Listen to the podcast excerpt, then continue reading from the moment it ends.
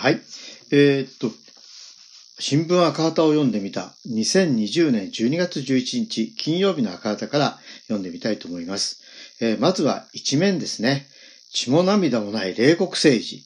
75歳以上医療費2割負担。撤回求め戦い抜くと。市委員長が会見という記事を読みたいと思います。日本共産党の市和夫委員長は10日、国会内で記者会見し、政府与党が75歳以上の医療費の窓口負担を単身世帯で年金収200万円以上を対象に現行の1割から2割に引き上げる方針を決めたことについて、約370万人の方々の窓口負担が一気に2倍になる。我が党は断固反対し、撤回を求めて戦い抜きたいと述べました。C 氏は、高齢者の受診控えを深刻にすると批判し、現行の1割負担でも、医療費の窓口負担が心配で、受診控えが起こり、その結果、重篤な病気や手遅れになってしまう例が後を絶たず、社会問題になっていることを指摘。その上、新型コロナウイルス感染症による受診控えが重なり、二重の意味で受診控えが起こっているとして、社会全体でいかに高齢者の命と健康を守っていくのかということに取り組んでいるさなかに、受診控えに追い打ちをかけるような政策を決めるのは、血も涙もない冷酷な政治と言わなければならないと批判しました。その上で C 氏は、政府が2割負担の導入を現役世代の負担軽減のためと説明していることについて、全く成り立たない奇弁だと批判。後期高齢者医療制度を導入した際、高齢者の医療費のうち45%が国庫負担だったものを35%に切り下げ、それを現役世代に肩代わりさせるともに、高齢者自身の負担に転換する仕掛けを作ったとして、後期高齢者医療制度は国庫負担、控除を減らし、現役世代に肩代わり、教授に頼らせる、そして高齢者自身の負担、自助に求める。この矛盾が今吹き出している。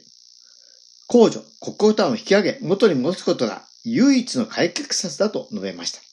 さらに C 氏は、1割負担を維持するのに必要な国庫負担はわずか880億だとして、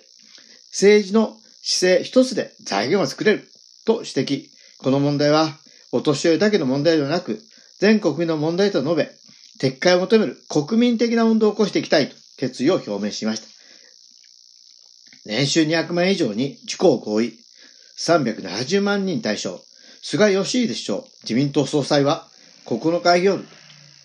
公明党の山口夏夫 ごめんなさい、代表と東京都内のホテルで会談し、年収200万円以上、年金のみの単身世帯の75歳以上、約370万人を対象に医療費の窓口負担を2割に引き上げることで合意しました。政府は近く開催する全世代型社会保障検討会議の最終報告に具体的な方針を盛り込み、来年の通常国会に関連法会を提出しようとしています。約1800万人の75歳以上の窓口負担は一定所得、約130万人が3割負担となっているほかは1割負担です。政府は昨年2022年度までに2割負担を導入する方針を決定。企業の社会保険料の負担抑制を求める経団連は、住民税非課税世帯を除いた75歳以上を原則2割にするよう主張してきました。厚労省は11月、社会保障審議会の部会に対処範囲について、年収155万以上から240万以上までの5案を提示したものの、医療団体や高齢者団体から異論が相次ぎ、結論は全く出ていません。この間、21年の都議選や衆院選、20年夏の参議院選での国民の批判を恐れて、240万以上を主張する公明党と、107万170万以上に固執する菅首相との間で調整が続いてきました。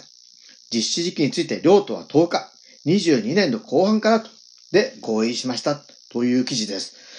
本当にこれね、血も涙もない冷酷政治というこのタイトル、ぴったりのね、この悪性。これ何としてもね、あの、国民的な運動で撤回させると。これが大事だと思います。ということで今日は、新聞赤旗2020年12月11日金曜日、一面の血も涙もない冷酷政治、75歳以上医療負担、